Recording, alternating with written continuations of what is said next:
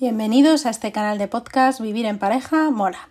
Este es tu canal si quieres que tu vida en pareja sea mejor, conseguir dejar atrás los conflictos, dejar de discutir y enfrentaros por todo. ¿Para qué? Para conseguir una vida en pareja feliz y tranquila. Hola, soy Victoria Serna, psicóloga del Centro de Psicología Cubillo Serna y especialista en terapia de pareja y comunicación.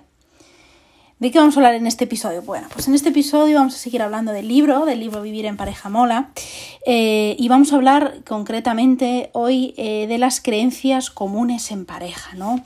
Eh, sobre todo basado ¿no? en mi práctica profesional y en los que, lo que escucho en mi día a día, ¿no? son bastante comunes en pareja y bueno, seguramente que os sentís en alguna ocasión identificadas con ellas, ¿no? Vamos con el primero, ¿no? Eh, acordaos también que muchas de estas creencias están ligadas a los sesgos que hemos visto en capítulos anteriores, ¿vale? Así que estar también atentos a ver si lo, los, lo podéis localizar. El primero sería los miembros de una pareja deben ser los mejores amigos. Pues tener amigos fuera de la pareja es una experiencia enriquecedora y no y que nos aporta a todos muchísimo crecimiento individual. Pues salir con nuestro grupo, con nuestro mejor amigo o amiga, ¿no? También tiene incluso un valor terapéutico, ¿no? ¿Por qué? Porque compartes tus emociones, tu día a día y también, ¿por qué no? Hablar de, de lo bien o mal o regular que te va con tu relación de pareja, ¿no? no te sientas mal por hacerlo, todos necesitamos ese espacio para liberarnos. El hecho de que hablemos de nuestra pareja con otra persona no quiere decir que estemos haciendo algo malo. Eh, no, todo lo contrario, ¿no? Ese compartir tiene ese valor terapéutico, ese eh, dejar salir esas emociones siempre nos va a venir bien de una manera muy, muy positiva, ¿no? Eh, puedes ver otros puntos de vista, ver más opciones de tus problemas, ¿no? Que si cuando sales con tus amigos solo hablas de temas banales, que también está bien, por supuesto, pero que no dejemos atrás esa red social y ese apoyo que tenemos en estas personas. Si son buenos amigos, te acompañarán sin juzgar y verás la situación desde otra perspectiva seguro.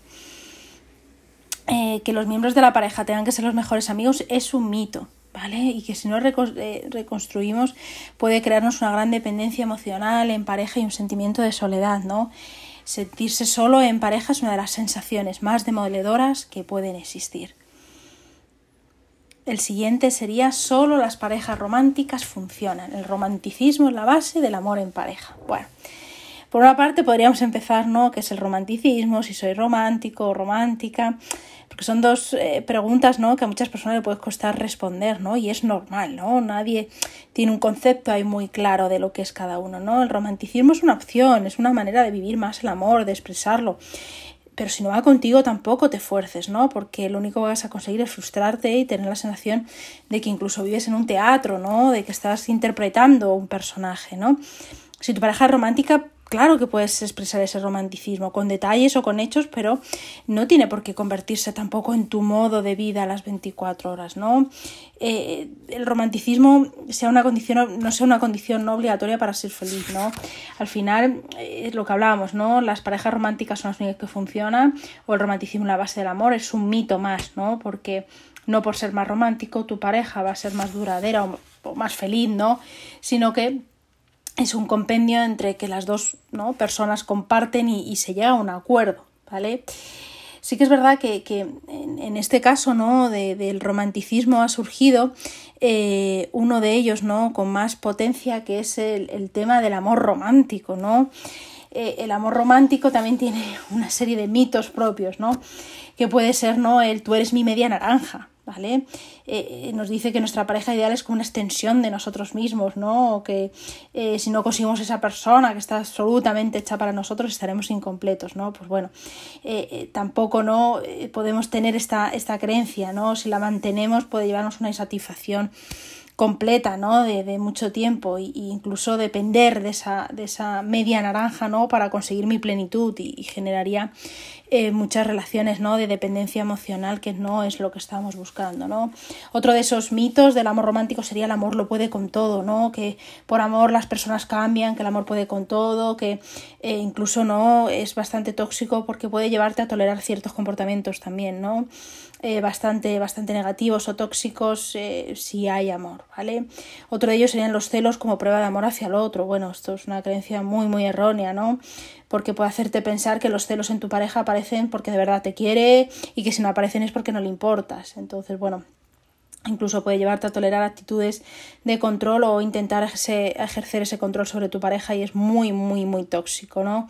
Los celos son una reacción emocional y cuando se percibe una amenaza de algo que, se considera propio, ¿no? Entonces eh, tu pareja no te pertenece y debe elegir libremente estar contigo, ¿no? No podemos basarnos todo esto en esa toxicidad, ¿no? Eh, sobre todo si, si identificas estos patrones de, de celos, pide ayuda profesional, ¿vale? Porque a veces están relacionados con un tema de autoestima, de autoimagen, con traumas de relaciones anteriores, de esquemas rígidos, ¿vale? Entonces, bueno, aquí sí que es verdad que necesitaríamos una ayuda extra de un profesional que nos ayude a manejar estos celos y a ver qué es lo que está sucediendo, ¿no?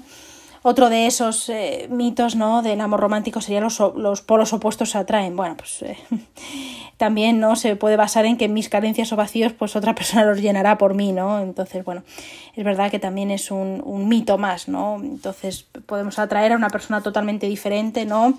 Eh, y sobre todo lo, lo, bueno es tener puntos en común, ¿no? Eh, y que no haya extremadas diferencias, pero que si hay algunas diferencias, pues puede ser hasta más enriquecedor, ¿vale? No puedo, no tengo que elegir una persona que sea igual que yo, ¿no? Imagina que eh, con tu pareja compartes todo, pues al final también es, podría convertir en algo bastante, bastante aburrido. Bueno, pues hasta aquí todos estos mitos ¿no? relacionados con el amor romántico. Nos quedan, nos quedan otros más que veremos en eh, capítulos eh, posteriores. Bueno, pues muchas gracias por escuchar este podcast y si te gusta, pues pásalo a tus amigos, a tu pareja o escríbeme a victoria arroba psicología cubillo o puedes también hacerte con mi libro Vivir en pareja mola en Amazon. Hasta el próximo episodio.